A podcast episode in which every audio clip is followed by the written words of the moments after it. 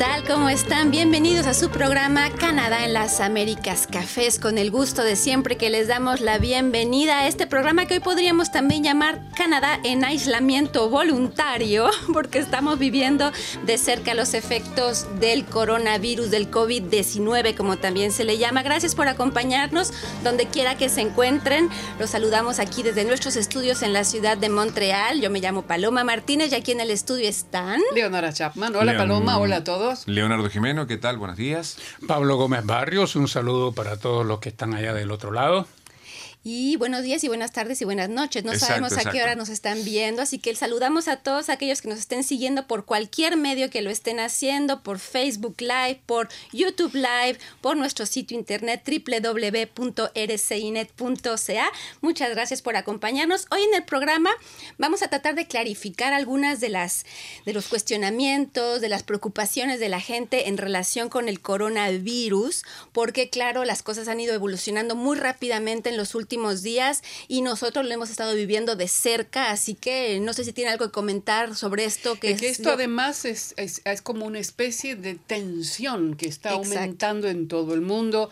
Los primeros ministros, los presidentes de todo el mundo salen, hacen discursos donde dicen, explican la situación de cada país, cómo se va desarrollando, extendiendo este virus y las medidas que hay que tomar. Entonces, causa un poco como, diría yo, como un poco de temor ¿no? Claro.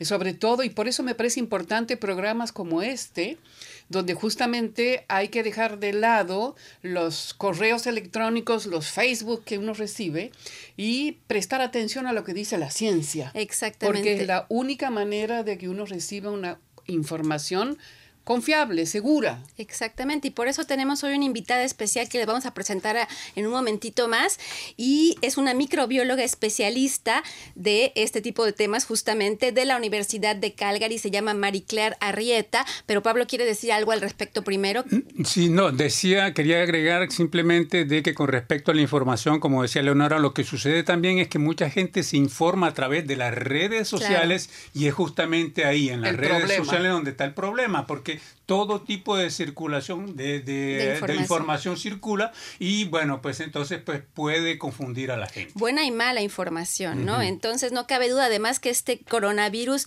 se ha dejado sentir los efectos de esta presencia del virus, se han dejado sentir en todas partes del mundo, en todos los diferentes ámbitos de la vida, en el deporte, en la cultura, cuántos eventos deportivos, cuántos eventos culturales no han sido ya eh, o postergados. Exactamente, las escuelas acaban de ser cerradas aquí en Quebec. Ayer se cerraron en el Ontario. El Parlamento canadiense a partir de mañana ya está cerrado, cerró las puertas. Exactamente, y Justin Trudeau, el primer ministro de Canadá, acaba de anunciar medidas específicas con respecto a la entrada y a la salida de gente en los aeropuertos, en las fronteras del país. Entonces, muchos, e, muchos efectos. Y, y, aquí en esta casa, donde hay muchos programas de radio y de televisión con público, también cancelaron al público a partir de, de, de hoy. Sí. Se van a llevar a cabo los programas, pero sin público.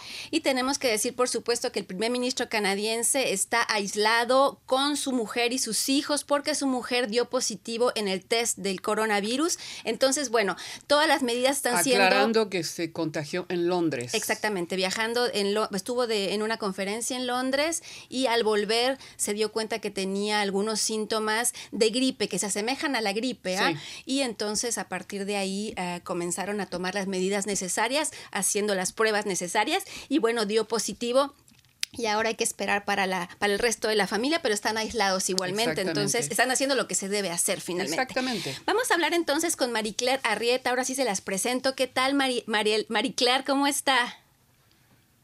Uy, ya no la escuchamos, pero ahí estamos, ahí estamos, ahora sí. ¿Cómo está? Muy bien estoy, muy bien por dicha y muchísimas gracias por la invitación, encantada. Les decía que Marie Claire Arrieta es microbióloga de la Universidad de Calgary. Marie comencemos con la pregunta que todo el mundo se está haciendo. ¿Debemos comenzar a entrar en pánico o no con respecto al coronavirus? Por supuesto que no y nunca debemos de no hacerlo ni ahora, ni mañana, ni en ningún momento.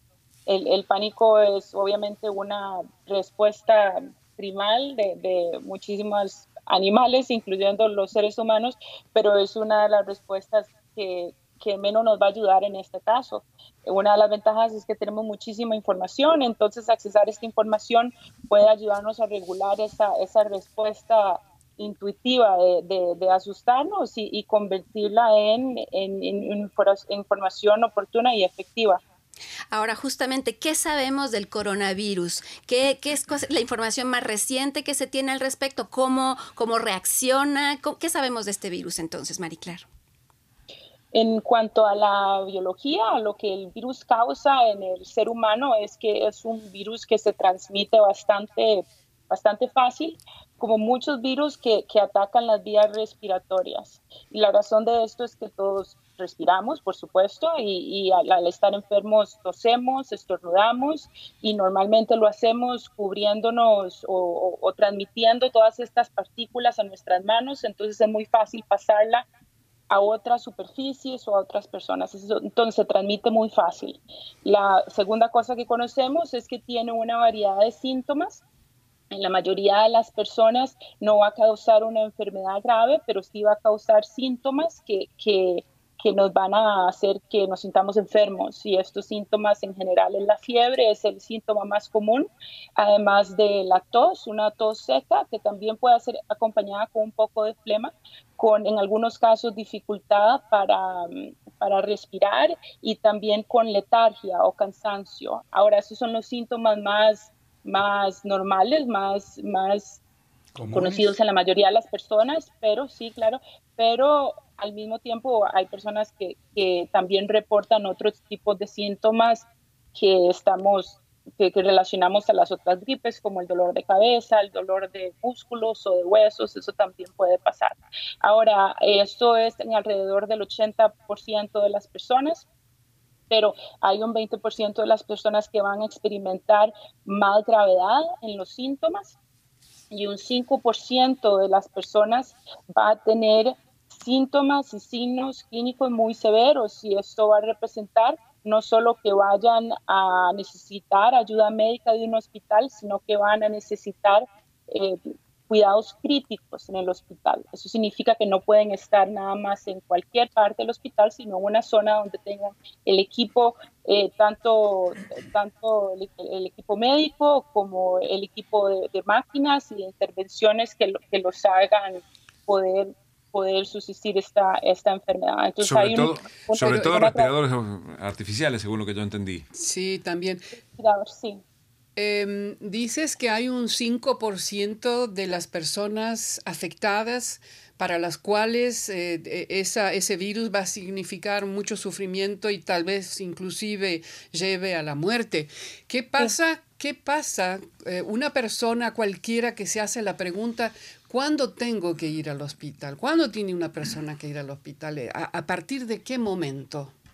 La, la, mayoría de las, de las ciudades en Canadá, si no es que todas, ya tienen una serie de, de reglas que indican que hay que informar a una línea telefónica cuando se están sintiendo estos síntomas. Por ejemplo, yo estoy en Calgary, aquí en Calgary el número es el 811, es un número que si hay un poco de espera, 15, 20 minutos, pero uno habla con una enfermera, le comunica que tiene alguno de estos síntomas y la manera como se han organizado, por lo menos acá, es que envían a un personal de salud a la casa a hacer el test cuando indican que uno es candidato a hacer el test. Y además está en comunicación con uno para ver cómo sigue cómo siguen los síntomas. Eh, de, por supuesto, en en el momento en que las vías respiratorias se vean súper comprometidas y las personas tengan dificultades para, para respirar o su fiebre no responda, por ejemplo, al tratamiento normal del acetaminofén, es una indicación que tienen que buscar ayuda médica. Pero cada una, aquí el consejo importante es que cada ciudad y cada provincia va a tener reglas al respecto y que, y que uno tiene que estar informado de cuál es ese protocolo para saber cómo comunicar al sistema de salud que uno tiene esos síntomas y no nada más ir directamente al hospital. Yo, según tengo entendido, el 811 funciona en todo Canadá, en todo el territorio, o por lo menos en gran parte del territorio canadiense. Aunque hoy justamente el primer ministro de Quebec dijo que esa línea estaba completamente saturada, entonces propuso a la gente otro número de teléfono a la que la gente aquí en la, en la provincia de Quebec puede, eh, que puede utilizar, entonces es el 1877 644 4545. Okay. 1-877-644-4545 aquí en la ciudad de Montreal, en la provincia de Quebec en particular. Pero claro, si uno va al sitio internet de, Salud Canadá, de Health Canada o Santé Canadá, pueden encontrar la información para cada una de las provincias si tienen dudas con respecto a su salud. También está el, sitio de Radio Canadá, estuve mirando, tiene muchísima información, cuándo acudir, en qué casos, eh, según los síntomas, son médicos que dan esos consejos en CBC. Entonces, sí, yo creo que hay bastante información que está siendo difundida. Pablo. ¿Qué habría que hacer entonces si tú llamas, por ejemplo, al 811 y está completamente desbordado? ¿Cuál es el consejo que hay que darle a la gente, aparte de, de, de, este teléfono? Y a los sitios internet. Lo que dicen es que hay una espera de todas maneras de 15 minutos. Por lo menos. Pero, Exactamente. ¿Pero usted recomendaría alguna otra cosa, Marie Claire? Es que cada provincia va a tener un protocolo distinto. Lo que sí me consta metiéndome ahora en, en Alberta Health es, que existe uno acá. Ahora, eh, me consta que por ejemplo en, en Alberta pusieron más eh, eh, personas y más enfermeras y enfermeros a, tratar de, de solventar el problema de que, por supuesto, estas líneas están saturadas. Pero sí, yo lo que recomendaría es buscar eh, fuentes de información oficiales de cada provincia, porque recordando que los sistemas de salud, los gobiernos de los sistemas de salud funcionan a nivel provincial en Canadá, entonces recurrir a la página oficial y seguir los lineamientos que nos indiquen. Yo tengo una pregunta con respecto al protocolo de manera general por parte del gobierno canadiense y de los diferentes gobiernos provinciales. ¿Qué es lo que está tratando de hacer en este momento el, todo el sistema de salud pública del país con respecto a, la transmisión del virus en, en, el país? Porque lo que está sucediendo, están cerrando escuelas, están cerrando guarderías, están tratando de mantener a la gente lo más posible en sus casas. ¿Por qué están haciendo eso? ¿Cuál es la razón de todas estas acciones?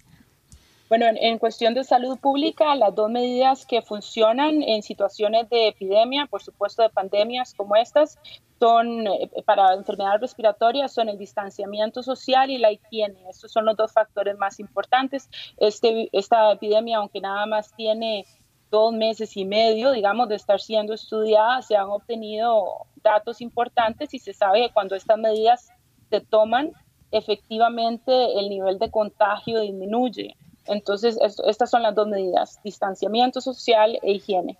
Y eso fue lo que no hicieron en otros gobiernos, en otros países del mundo, porque es que acá, eh, mientras estamos hablando con usted, estoy viendo que 250 nuevos, nuevas muertes en Italia acaban de ser anunciadas en 24 horas. Entonces, ¿qué es lo que pasó en otros países que no queremos que pase aquí? Básicamente tiene que ver con la ventana de tiempo en la cual se empiecen a tomar estas decisiones. En epidemiología es algo que se conoce, que se conoce eh, bien es el efecto de, la curva de transmisión y la curva de contagio. Y por supuesto, en el caso de países como Italia, donde se tomaron un poco más tarde, estamos viendo muchísimas más muertes porque los centros de salud están sobresaturados. Entonces, por ejemplo, si son un 5 a 10% de estos pacientes graves que requieren tratamientos críticos, una mayor proporción de estas personas no va a salir de esta enfermedad y probablemente va a morir porque no existen los medios para atenderlos. Entonces, eso es lo que estamos viendo. Entonces, eventualmente es muy probable que eh, muchos de nosotros vayamos a ser contagiados por el coronavirus. Lo que no queremos es contagiarnos todos en la misma semana.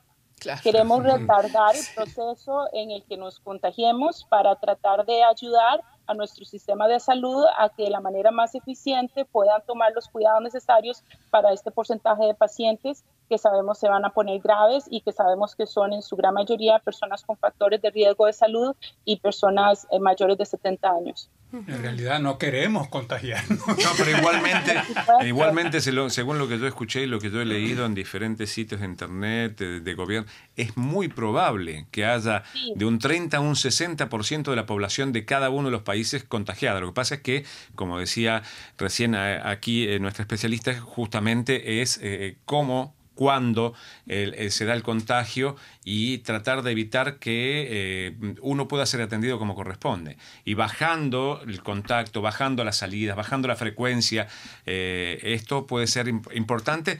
Bueno, se está viendo en China. En China eh, hoy hay menos casos activos que en Italia.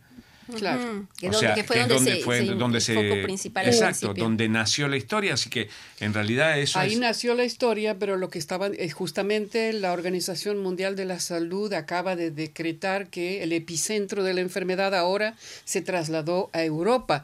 Y yo mm, me pregunto, hasta ahora Canadá está, está llevando bien eh, la cosa, América Latina también, no hay tantos casos, pero el hecho, y la, ahí va la pregunta, Marie Claire, el hecho de que en Estados Unidos ya se esté hablando de que va a ser también imparable en, de alguna medida los contagios, la extensión de este virus va a ser eh, de manera que este virus llegue más a América Latina, inclusive a Canadá. ¿Existe esa posibilidad?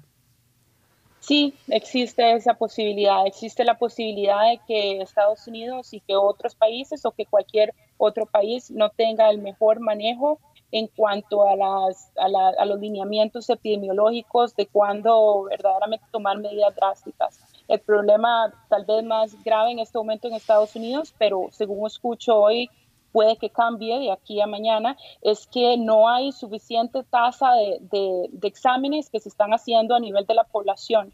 Eh, por diferentes decisiones de, sus, instituciones de, salud y sus instituciones políticas, la población no está, no, no, hay suficientes test que se estén haciendo. Entonces, dependemos muchísimo de esta información de cuántas personas sabemos que están infectadas y cuánto no, para tomar esas decisiones de cerrar escuelas, etcétera. Ahora, aunque este mensaje puede ser un poco, un poco preocupante, hay condados en Estados Unidos que ya sabiendo esta información están tomando las medidas drásticas. Entonces, no están dependiendo de los datos oficiales de cuántos casos hay para decir el condado cerró sus escuelas. Por supuesto, decisiones muy difíciles porque a nivel social esto tiene repercusiones eh, súper importantes para muchísimas de las personas que trabajan y que tienen hijos en las escuelas.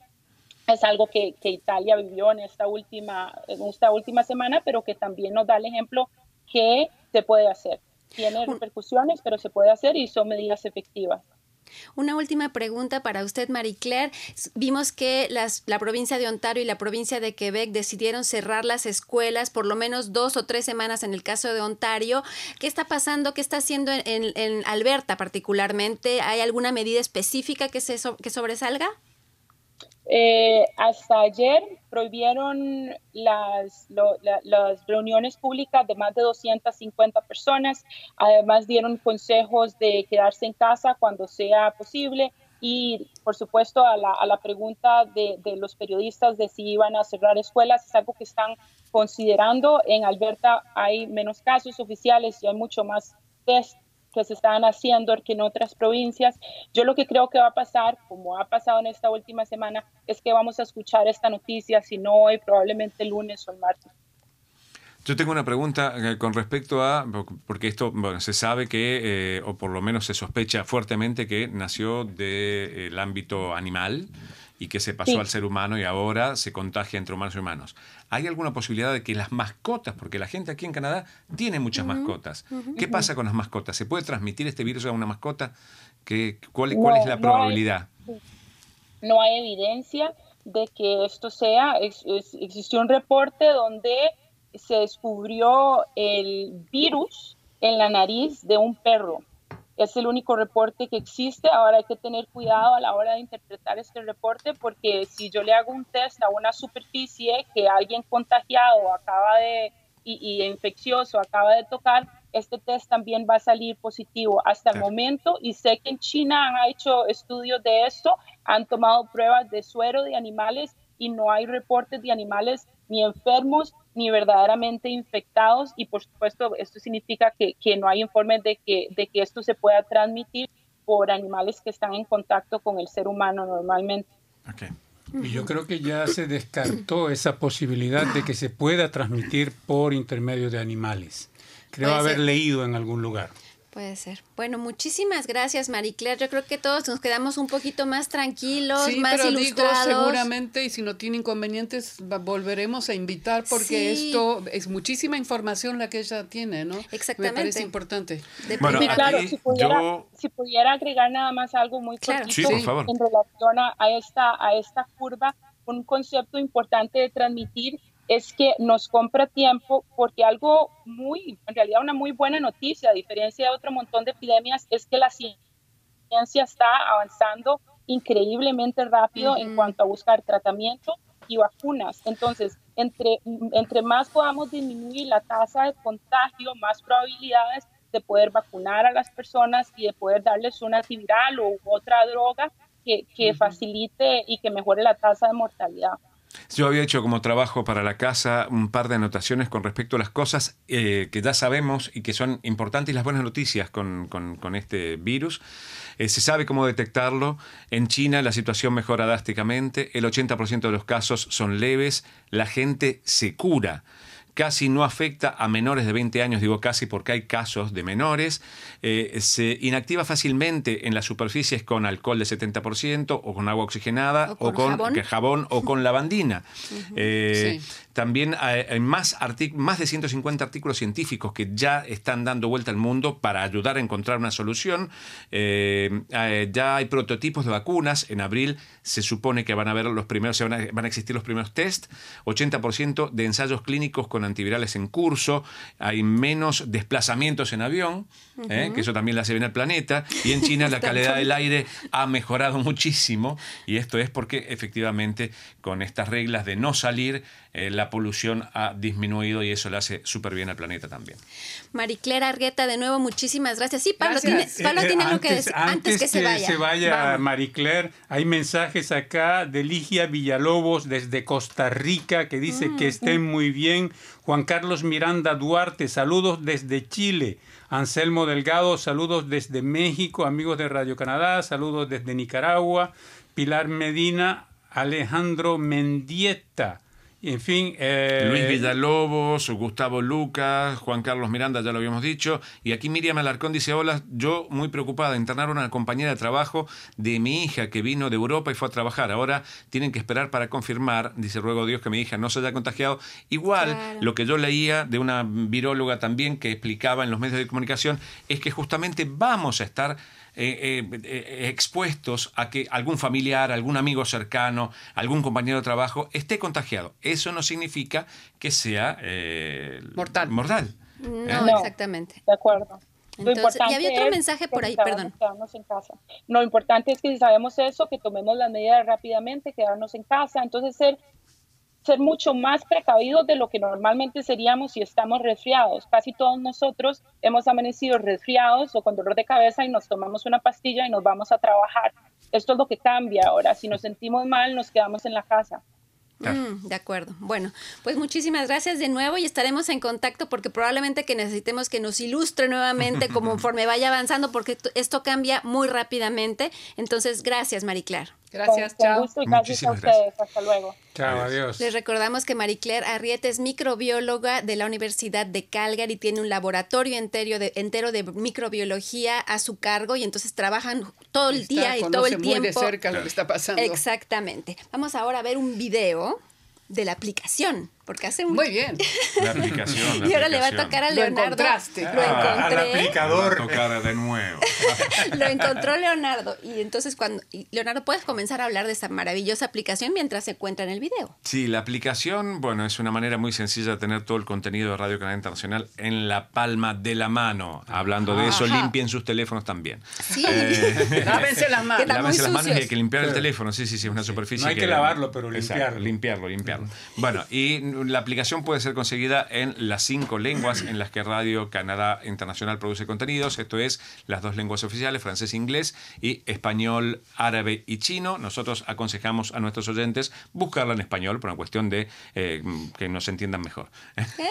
Así que están en las tiendas más conocidas, en Apple Store y en Google Play, así que para todos aquellos que tengan, eh, bueno, que les guste el contenido que Radio Canadá Internacional produce a diario, la invitación es formal, vayan y bajen la aplicación de Radio Canadá Internacional.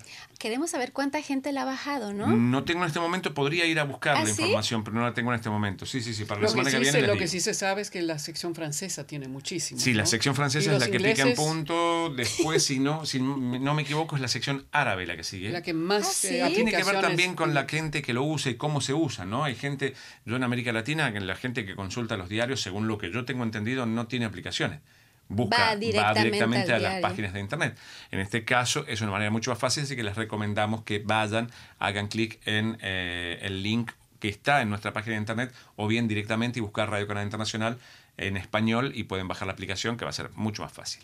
Bueno, pues muy bien. ¿Tenemos algún otro mensaje por ahí que llegó, Leonardo, mientras Marie Claire se fue? ¿O Sí, seguimos dice con.? Juan Carlos eh, Miranda Duarte, si el nivel de contagio en Chile llega a 43 personas y 43 personas y la mayoría contagiados en Europa. Gustavo Lucas dice saludos desde la ciudad de Melo en Uruguay. Gracias a Marie Claire por su ilustrativa explicación. Y hay que decir, por Uruguay ahora- no tiene. es- Exacto, es, es, lo que dice, increíble. es lo que dice no tiene Gustavo un Luca. Dice contaminado. En Uruguay por ahora sin casos confirmados de coronavirus. Eh, y después, bueno, saludos a Anselmo Delgado desde Tenemos que ir México. para allá entonces todos. Exacto. A Uruguay. Vamos Llevamos a el Uruguay, virus. y le llevamos, no, pobre Uruguay. Eh, no, no, no, pero yo, a mí me parece importante destacar el hecho de que la, eh, esta, esta señora que yo veía ayer también, una especialista en Radio Canadá, que vamos a estar expuestos a encontrar gente todos los días que está contagiada, Sí. que tiene los síntomas. No hay que alarmarse, hay que tomar las Hay que lavarse las manos. Exacto, exacto. Hay que lavarse las manos, tomar las precauciones necesarias para Tocar evitar lo menos posible las superficies, las donde otra gente Por lo menos las públicas. Y a los que nos rodean. Exacto, exacto. Y el papel higiénico. Me parece que también leí Lo por ahí que que va a bajar un Lo- no, montón la tasa de decir, lo que- infidelidad. Oye, hay que decir que nos estuvimos riendo muchísimo hoy en el trabajo porque es el tema del papel higiénico Ah, está sí, sí, sí, causando sí. mucha Hay risa. escasez, hay Hay escasez. Canadá de papel higiénico. Es que mostraron unas imágenes Es que de la un gente se ha negocio. vuelto loca, loca, Ah. loca. La- hay un negocio muy conocido para la gente que nos mira desde América Latina, se llama Costco, que es un mayorista. Es realmente todo lo que se Como compra una en bodega Costco gigante. es grande. ¿no? La bodega Entonces, nosotros para vino. La leche viene en paquetes de 6, las pizzas en paquete de 12, todo grande en el Costco, ¿no? Y eh, as- ayer, eh, anteayer y ayer, hubieron casos de eh, agresiones porque la gente sale y, y corre hacia hasta este lugar a comprar los paquetes que vienen de 40 rollos de papel higiénico y no hay más. Hace dos días que en Montreal no se consigue papel higiénico. Yo quiero hacer un llamado general. Yo creo que todos estamos entrando en cierta medida, ya nos decía Marie Claire que no es Que necesario, que que no. no. entremos en pánico. Yo creo que todos tenemos que tener un poco una reserva de comida de cualquier manera en nuestra casa, de latas, de algunos productos esenciales que tenemos que tener siempre. Pero eso es el caso de que tengas que aislarte. Exactamente. Si no, no hace falta. Pero siempre dicen que hay que tener por lo menos para 72 horas de cualquier Eso sí. manera. Eso, Ahora, eso todos tenemos eso, por 72 horas. por también agua y lo demás. Lo que es cierto Sí. es que Agua cuando es la gente va y compra 27, 30 paquetes de Eso. pasta o de papel de baño o Eso, de ese lo es que el sea, problema. es que no deja para los demás. Claro, y sobre todo con respecto, Ese es el principal problema, con digo respecto yo. al alcohol y al jabón. O sea, unos nos dicen, lávense las manos. No tengo. Ah, miren, porque no hay nadie. imágenes. Ahí hay imágenes de lo que, de lo que se está viviendo. La gente en los supermercados en Montreal, ese es un supermercado por el color, puede ser Maxi o Maxi parece. o o Super Super C. C. ¿Esto es un supermercado? En Mira la gente, es que no hay espacio para ayer. caminar. Es impresionante. Entonces, Entonces- que no panda el cúnico. Digo, que no, que, Sería que no cunda el interesante, pánico. se- sería interesante cu- cuál sería la, la explicación que podría dar un psicólogo sobre el Yo vi algo y no lo leí sobre el, sobre todo sobre el aspecto del papel higiénico. Me interesaría saber por qué. Sí, porque aparte, si bien es uno de las posibilidades de digamos, tener diarrea, eh, es en los no casos es la extremos. primera. Exacto, no es el primer síntoma. No, no, no, es, es en casos extremos que se tiene diarrea, o sea, mm, podría Pero al decirse mismo al mismo tiempo- tiempo, me parece, a mí me parece ridículo. Eh, Bueno, ya lo Es, es Lo innecesario, innecesario. Yo creo que es innecesario, yo creo que hay que pensar en todo lo demás porque incluso si uno, digamos que tiene mucha pasta en su casa y mucho papel de baño, si hay algo dramático, no porque se salve uno, se salva el mundo. Entonces hay que pensar en todos los demás. creo que es súper importante. Es importante, aquí no es una cuestión individual, sino social. Exactamente. Bueno, entonces así quedó el tema del coronavirus por hoy. Aunque creo que alguno de los temas que ustedes presentan esta semana tiene que ver con coronavirus. Sí, yo, sí. yo, en realidad casi todo te diría. bueno, yo hice una noticia sobre que el Parlamento canadiense decidió cerrar sus puertas y entonces ese es mi tema. no, pero tú vas a presentar otro tema. Hablemos de tu tema de la semana. Ah, no, eso es otra cosa. vamos al tema de la semana y después vamos al ah. coronavirus un poco para dar un poco de pausa, digo, de coronavirus. Leonora, tú nos hablas esta semana del plan de inmigración canadiense, el nuevo plan de inmigración. es un nuevo plan que acaba de entrar en vigor en el 2020, es un plan quinquenal de, del 2020 al 2025. Es un plan ideado presentado por el gobierno federal que hizo, que comprende a, cinco provincias canadienses que van a participar de comunidades de cinco provincias eh, canadienses que están alejadas, zonas rurales y en el norte, por ejemplo, el norte de Ontario, el norte de Manitoba. Estas provincias son eh, Ontario, Manitoba, Saskatchewan, está Columbia Británica y hay una que se me escapa, Alberta. La razón es que esas, la población en esos lugares eh, alejados está estancada o disminuyendo, lo que está causando problemas económicos en, esa, en todas esas provincias. Entonces conversamos con una experta en inmigración, ella se llama Vilma Filici, es una reconocida experta de más de 30 años en temas de inmigración. Ella nos habló justamente de este plan quinquenal y lo interesante de este plan, y ella lo, lo recalca, es que no es el gobierno federal el que va a decidir quién va a participar en, ese en esos programas, quién puede venir de, de, fuera de Canadá o que ya están en Canadá, sino las comunidades que están organizadas, ellas saben lo que quieren y, lo que necesitan. Exactamente. Entonces, ahí en, el, en este reportaje que hemos hecho, se, se busca la información sobre quiénes pueden postular, cuáles son los requisitos, que para este tipo de cosas también la experta dice que buscan mano de obra especializada y no especializada, mm. para lo cual las exigencias son mucho menores. Es decir, a niveles de inglés, por ejemplo, normalmente el gobierno federal exige a cualquier inmigrante un nivel 7 de inglés o francés en este caso son de, va de 4 a 5 a 6, entonces es dependiendo del trabajo. Entonces eso abre las puertas a todo tipo de trabajadores y después, bueno, en fin, hay eh, muchísima información en esto y, eh, y entonces se pueden... Eh, pueden entrar al sitio y ver.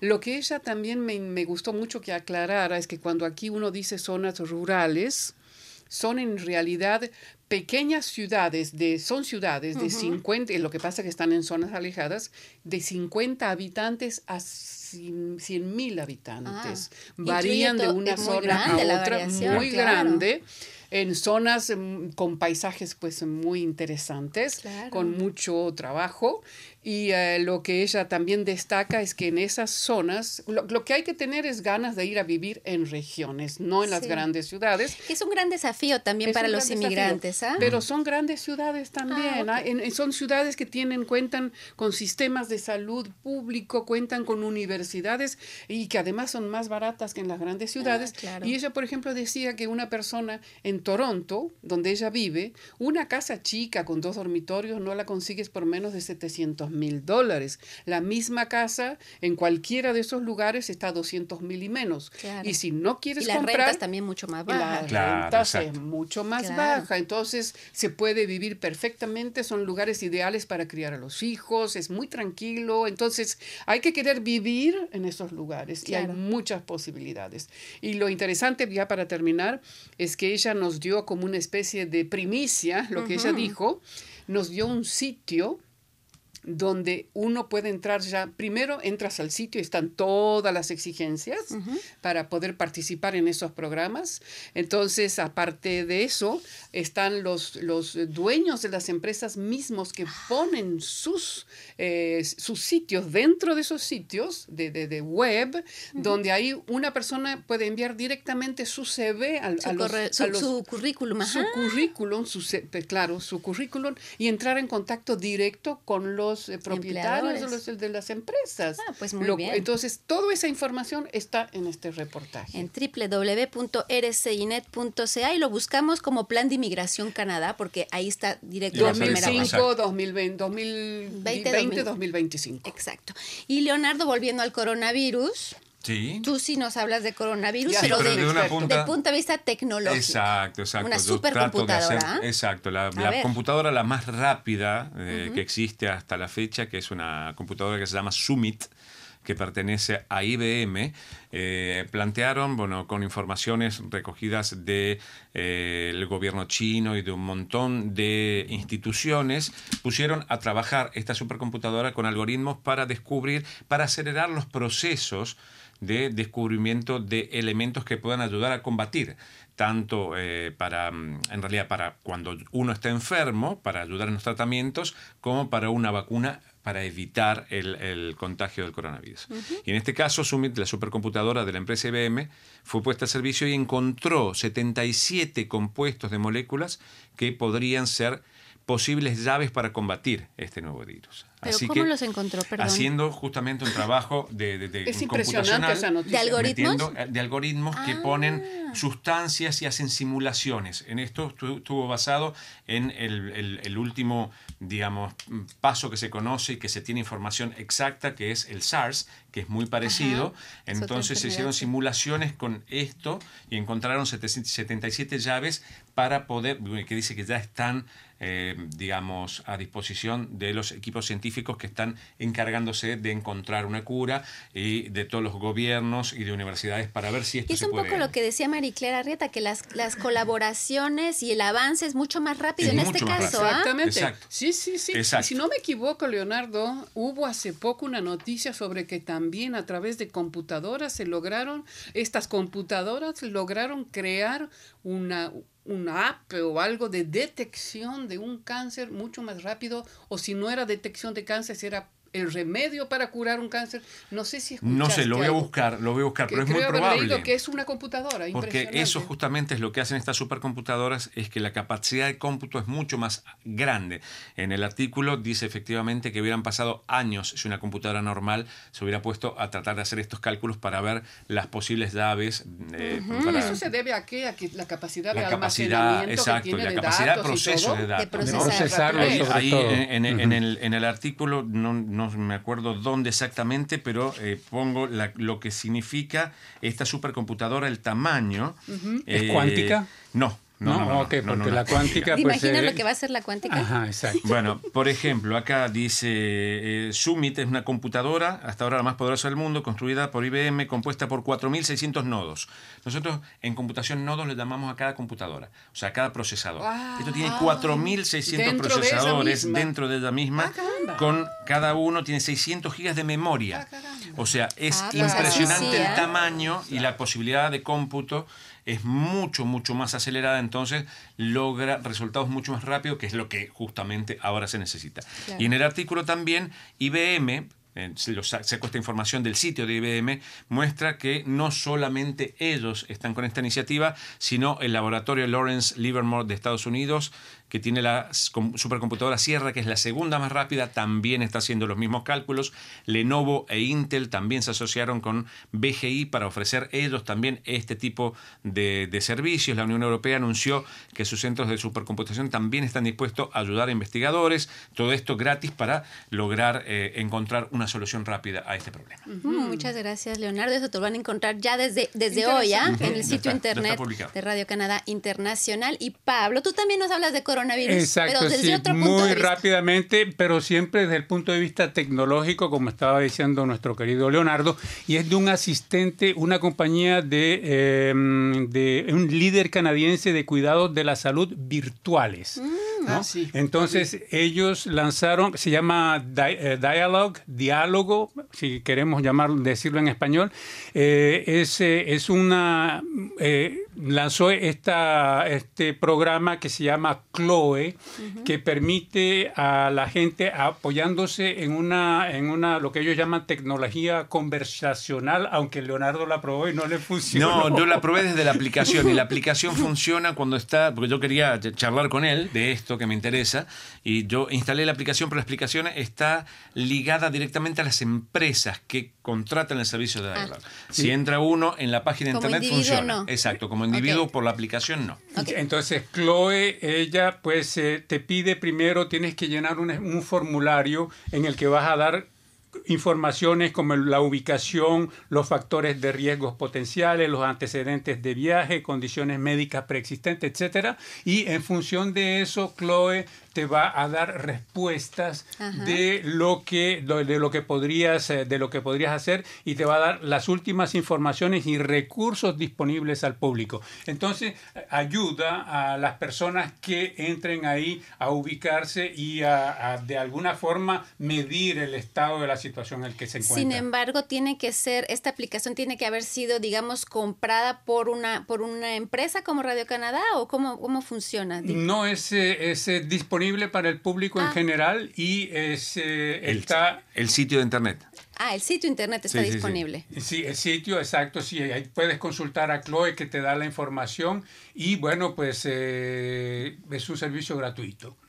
Mm, muy bien. ¿Y tiene alguna relación con algún gobierno o es simplemente privado? Es eh, una iniciativa privada. Es un servicio que ofrece esta compañía que en este creó caso particular. exacto, que creó para el caso del COVID-19 este programa. Entiendo.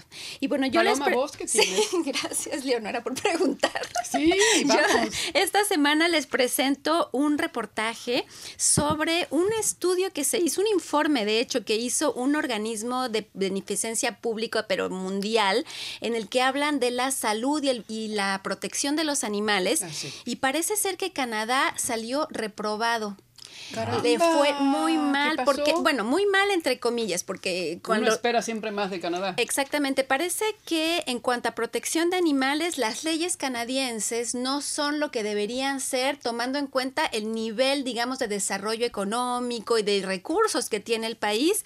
Aunque claro, el, el, informe explica que en algunos casos, algunas leyes que han sido pasadas recientemente por el gobierno de Justin Trudeau han mejorado la calidad de vida y la protección de los animales, pero que todavía pueden ir mucho más lejos porque hay países, de hecho Canadá se encuentra en el mismo nivel, digamos, que otros países como Tanzania, como Perú e incluso y, Estados Unidos, que tampoco tiene unas leyes muy fuertes para proteger los animales. Pero bueno, sobre todo en términos de las granjas. Por eso las imágenes que más sobresalieron en este, en este informe son las de cerditos en granjas eh, que van a que viven en condiciones terribles en muchos casos muy hacinados, muy apretados los unos con los otros. Cuando nacen los bebés, los tienen, los, los separan, inmediatamente de, sus madres ah, o los dejan. Entonces, hay muchas leyes en Canadá que no están protegiendo suficiente a los animales y, y, también a los animales silvestres, porque hay cuestiones con los zorros, con los osos, con... Entonces, dicen, eh, ya han mejorado algunas cosas con respecto a las ballenas en particular y hemos visto que ha habido cambios en cuanto a que ya no se puede tener ballenas en cautiverio y ya no puedo tener una ballena en mi casa. Yo la mía ya la saqué de la piscina la puse en el San Pero en términos de los animales que a veces se llevan como mascotas a las ah, casas o en las granjas, todavía las leyes canadienses que dejan mucho que desear. ¿Nos vamos ya? Sí, Sí, nos vamos aquí rapidito. De Carolina, Carolina Farías dice saludos desde Sherbrooke, Quebec. Dice por primera vez los quebequenses no se van a burlar de la falta de papel higiénico en Cuba. ah, caramba, muy bien. sí, es verdad, Carolina. Anabelia Benavides, este contacto lo conozco, dice la falta de conciencia social es el problema. Sí, me imagino. Sí, sí claro. Y, Lisandro Che le contesta a alguien que había puesto con respecto a que el presidente que es atacado por las declaraciones, así que... presidente de dónde? No sé. Bueno, eso, eso que lo vayan a ver, no, no, no. Mientras voy a agradecerle a las personas que nos ayudaron del otro lado de la cabina, Marc-André Deschamps, Léo Boulanger y Pierre Dutzil. Muchas gracias. Chao. Adiós, adiós.